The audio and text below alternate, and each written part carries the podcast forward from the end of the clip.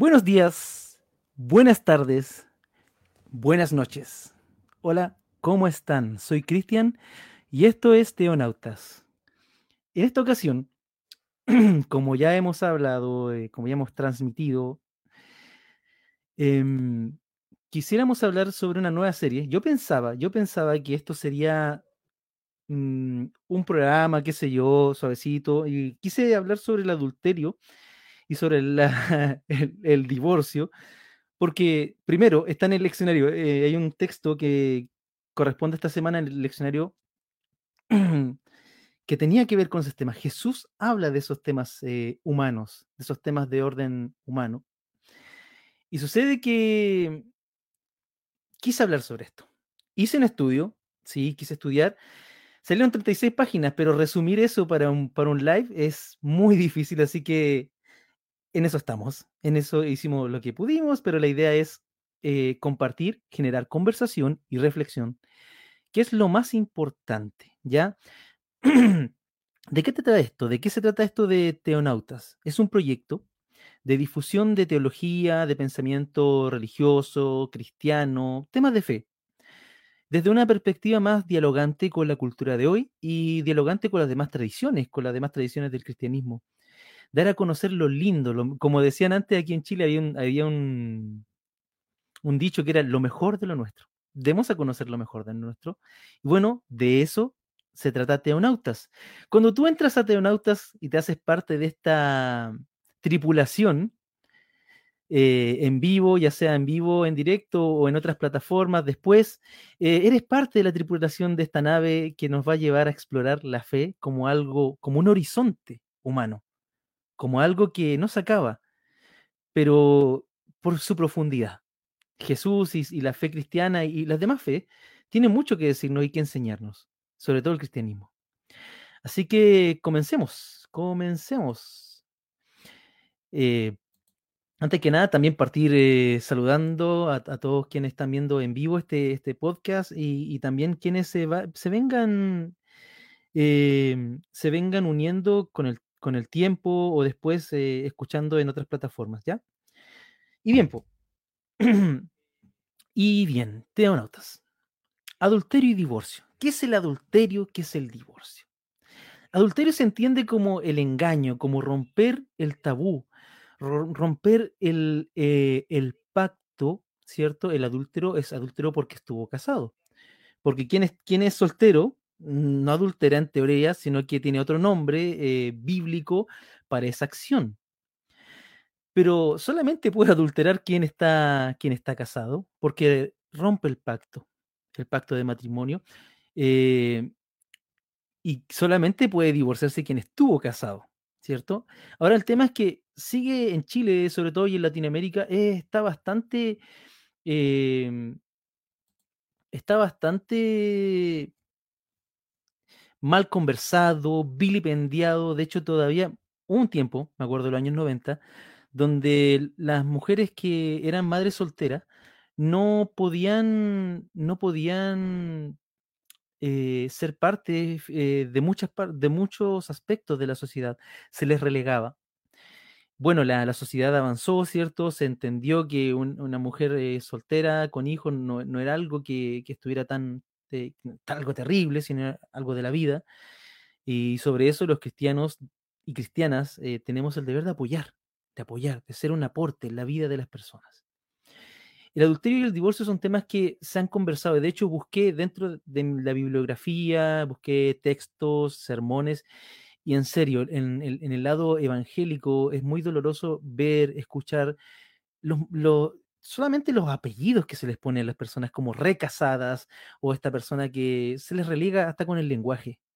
Incluso hay comunidades donde se le excluye de la comunión a personas que em, estuvieron casadas y luego no.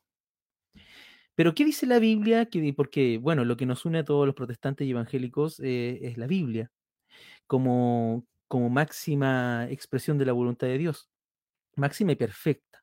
Veamos qué dice la escritura y dialoguemos y pensemos. Bueno, el texto eh, eh, que a mí me llamó la atención está en Mateo. Mateo eh, capítulo 5 del 27 al 30.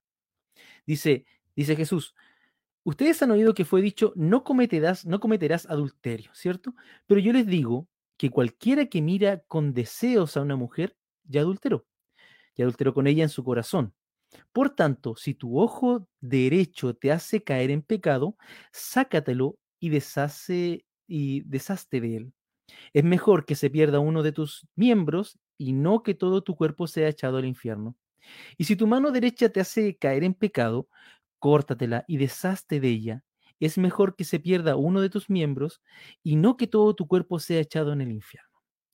En el siguiente versículo dice, y también fue dicho, cualquiera que se divorcia de su mujer debe darle un certificado de divorcio. Pero yo les digo que el, que el que se divorcia de su mujer, a no ser por causa de fornicación, hace que ella adultere y el que se casa con la divorciada comete adulterio. La pregunta, hermanos, hermanas, eh, tripulantes, ¿cómo? ¿Qué? Tenemos en el primer versículo el tema del adulterio y el segundo versículo el divorcio. Y vamos a, en lo que nos alcance el tiempo, analizar eh, de manera bien amplia esto, este fenómeno, ¿ya? Partiendo por el tema del adulterio. Lo primero que Jesús, y aquí me encanta la imagen, porque es una imagen que te interpela, no me acuerdo el, pintor, pero es una imagen que te, ah, que te mira a los ojos. Bueno, Jesús cuando indica, indica en, este, en el primer versículo sobre el no cometerás adulterio, va más allá de una interpretación meramente, eh, por decirlo, de los hechos. No solamente quien adultera con, eh, al, involucrarse sexual o sentimentalmente con, una, con otra persona, eh, como algo físico meramente, sino que Jesús eleva esa, esa, ese mandamiento a algo que tiene que ver con el pensamiento y la voluntad. Porque también uno se desvía del camino, tanto del pensamiento como la voluntad.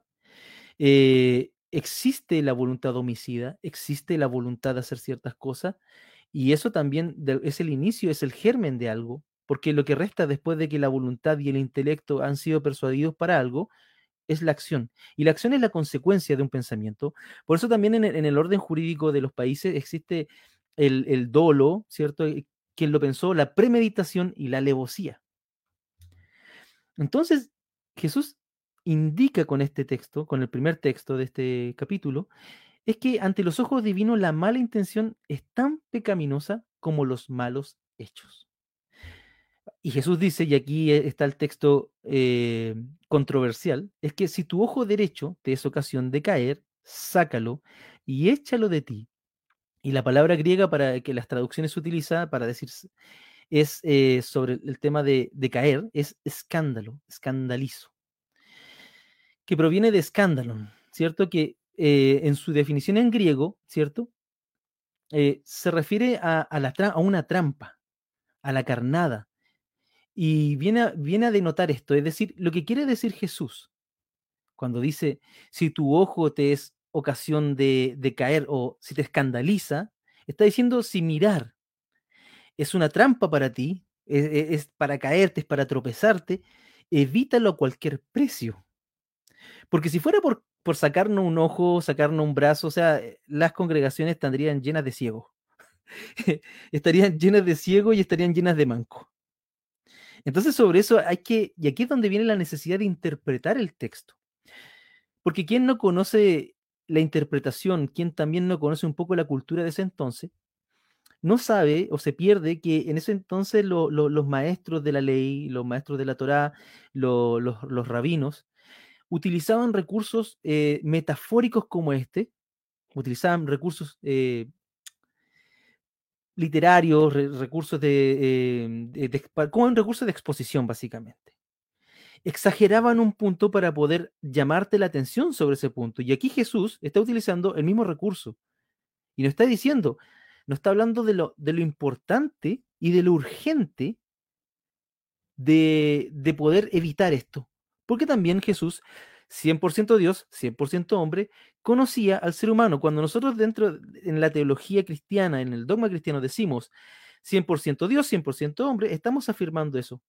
Y al mismo tiempo estamos afirmando que Jesús conoció todo lo que era ser, vivió la experiencia de ser ser humano. ¿Ya? Entonces, si mirarte es una trampa, evítalo a cualquier precio.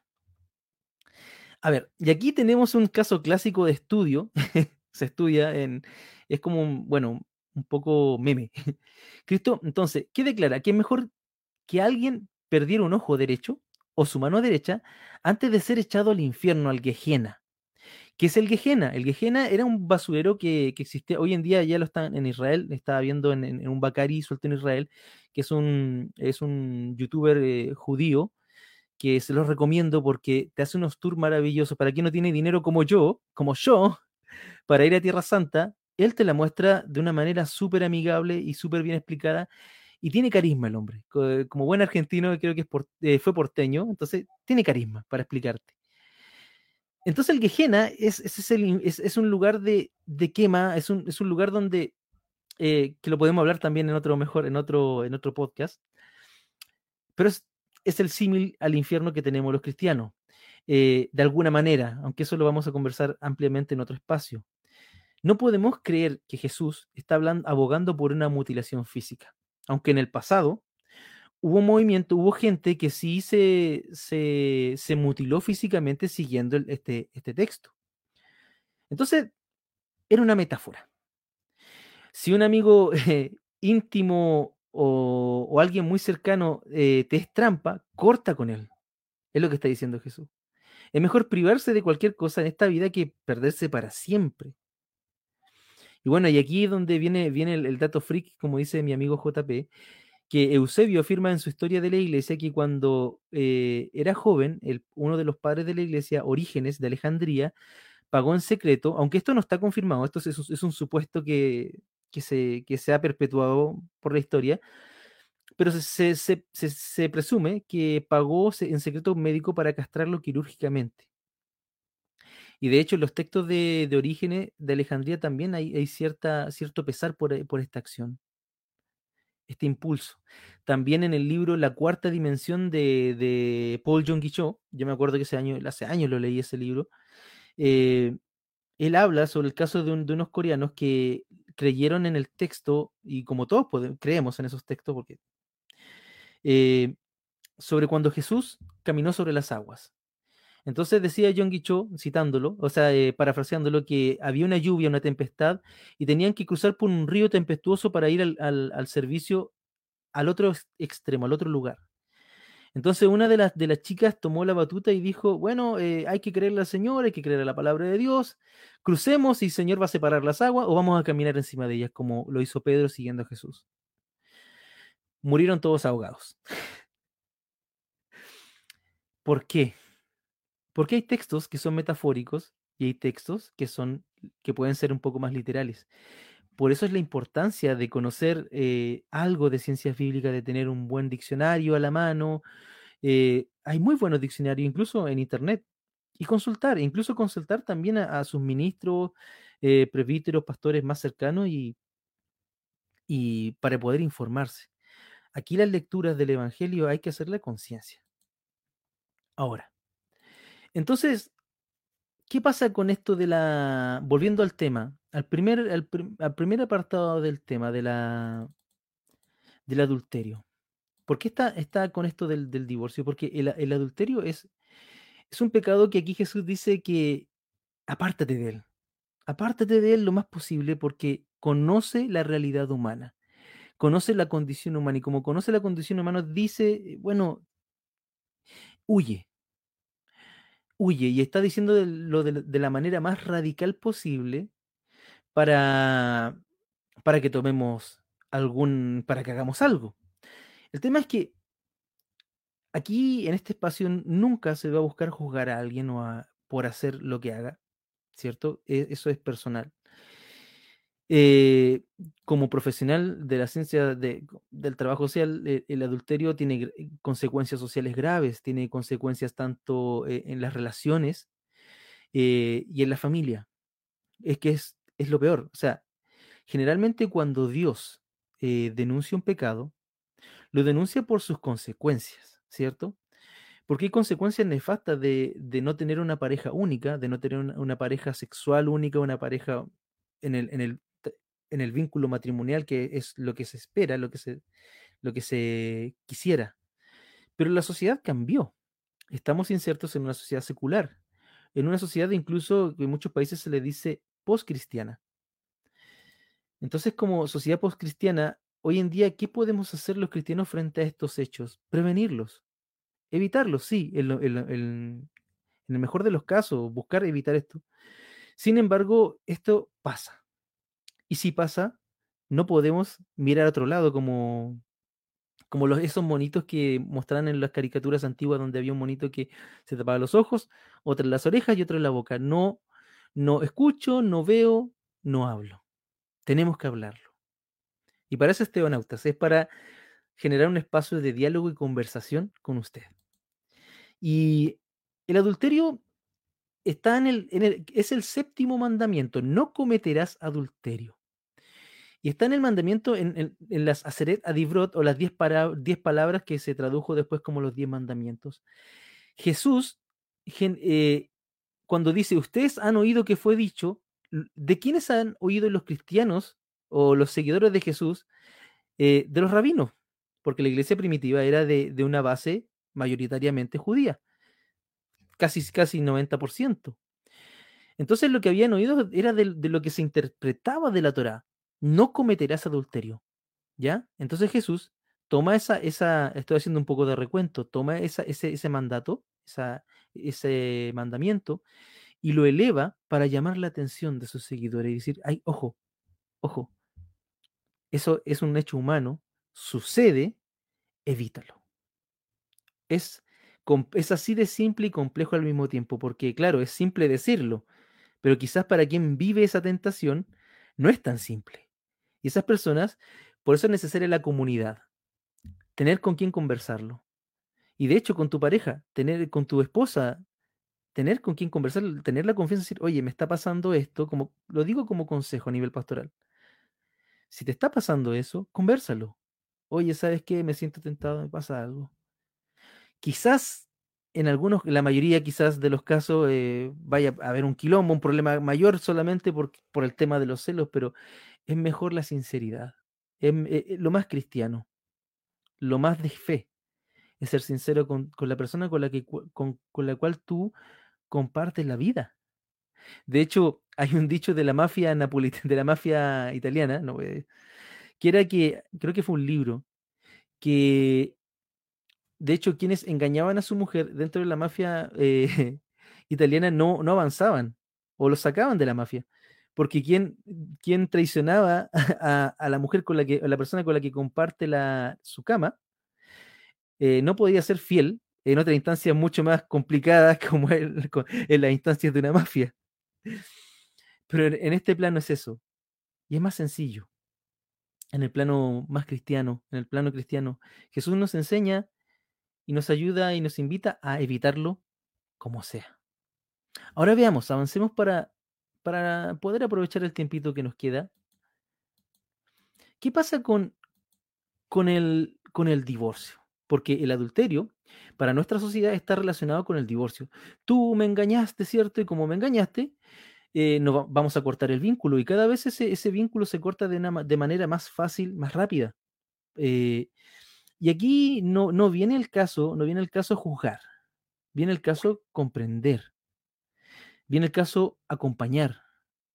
Porque hay que entender que somos seres humanos, ¿cierto? Al servicio de otros seres humanos. Y como seres humanos, estas realidades no nos pueden ser ajenas. Bueno, volviendo al tema. ¿Qué pasa con esto del, divorcio? ¿Qué tanta, qué tanta eh, base bíblica tiene? Veamos.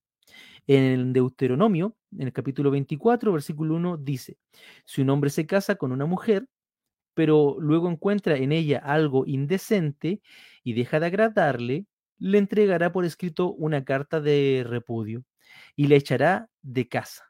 Una vez fuera de la casa, ella podrá casarse con otro hombre. La pregunta es, e, ¿esta, esta, esta ley qué hace? ¿A qué se refiere? ¿Cuál es la mirada que nosotros le podemos dar a este, este texto? Porque esta, esta, aquí propiamente tal no estamos hablando del divorcio, aunque muchos, muchos predicadores que he tenido el disgusto de escuchar, leer, qué sé yo, eh, utilizan este texto fuera de contexto porque dicen, lo, lo comparan al divorcio actual. Y esta no es una, eh, esta no es una ley que tenía que ver con, con respecto al, al divorcio, sino con el repudio. ¿Por qué? Porque quienes repudiaban eran los hombres. Y tenemos que hablar de sociedades patriarcales. En estas sociedades patriarcales, quienes tenían la batuta y el poder absoluto eran los hombres, ¿cierto? Entonces, esta ley viene a regular una situación que ya existía en el pueblo de Israel. Toda ley viene, viene sobre un hecho, ¿cierto? Y el hecho era, es que el, el repudio existía en la sociedad israelita. El drama, el drama mayor, era con la mujer. Porque, a ver, partiendo porque esta ley no obliga a repudiar a una mujer, ¿ya? No, y tampoco abre, abre, abre a una esposa, no abre tampoco la, la puerta para esas cosas, sino que viene a, a regular algo que venía dándose sin regulación y de manera cruel. ¿Por qué? Y eso lo veremos. Lo que pasa es que esta, esta ley viene a regular una realidad injusta y abusiva. Es decir, que solamente el hombre en un matrimonio patriarcal tiene el derecho y tiene, tiene la potestad de echar a la mujer de su casa. ¿Y, y- y qué pretende entonces esta ley de Deuteronomio? Proteger mínimamente a la parte más débil del matrimonio, en este caso la mujer, para que en caso de verse repudiada tenga al menos la posibilidad de rehacer su vida. De hecho, hay un texto en el Antiguo Testamento, creo que fue con el padre Abraham, que él eh, tenía una promesa, ¿cierto? Pero su mujer era muy, muy, mm, era estéril y muy pasada en años. Entonces su mujer le pasa a, un- a una de, de sus esclavas, eh, se- algunos comentarios dicen que era una mujer de color, y esta mujer eh, le da un hijo. El problema es que esta mujer había problemas de ego entre, entre la esposa de, de Abraham y esta, y esta esclava esposa, esta concubina. Y finalmente esta mujer es repudiada, es sacada del, del, del seno paterno y enviada al desierto. De ahí ella, de ahí nace la descendencia de Ismael. Está Israel, ¿cierto? Y está Ismael, los ismaelitas. Así por lo menos el Antiguo Testamento lo explica. El tema es que esta mujer iba a morir en el desierto, no tenía cobertura paternal, no, no tenía alimentación, porque todo dependía del patriarca. Y lo único que le quedaba como, como algo, como una, como una condición así desesperada, pone a su hijo más adelante, a metros delante de ella, porque sabía que iban a morir de hambre o de sed en algún momento. Y el Señor escucha su, su, su dolor y envía un ángel para que los atendiera y pudieran sobrevivir. Estoy parafraseando el texto. Y ahí ella habla de Dios como el viviente que me ve. Y Dios es el viviente que nos ve a todos y a todas. Volviendo al tema, entonces esta ley pretendía proteger de manera muy mínima a la parte débil, que era la mujer. Porque cuando esta mujer partía siendo propiedad de los padres, después, mediante un contrato, pasaba a ser propiedad eh, de su esposo. Pero si su esposo la repudiaba, ella pasaba a ser propiedad de nadie. Por ende, no tenía derecho a lo más mínimo. No había nadie que la amparase. Entonces, sobre todo en tiempos de Jesús, estas mujeres terminaron en la prostitución porque era la única manera de sobrevivir. Estamos hablando de, so- supervivencia. ¿Ya? Entonces, esta ley trata de, de regular eso. La carta de repudio no era para darle rienda suelta al repudio por cualquier motivo. Y eso en tiempos de Jesús sucedía.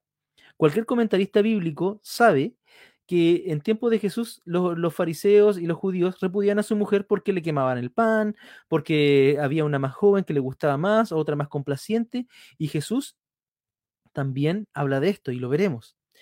Pero el divorcio entonces, tal y como está presente en, eh, en este contexto bíblico de Deuteronomio, o sea, no era divorcio, sino que era repudio, ¿ya? Y hay que diferenciar cuando leemos la Biblia.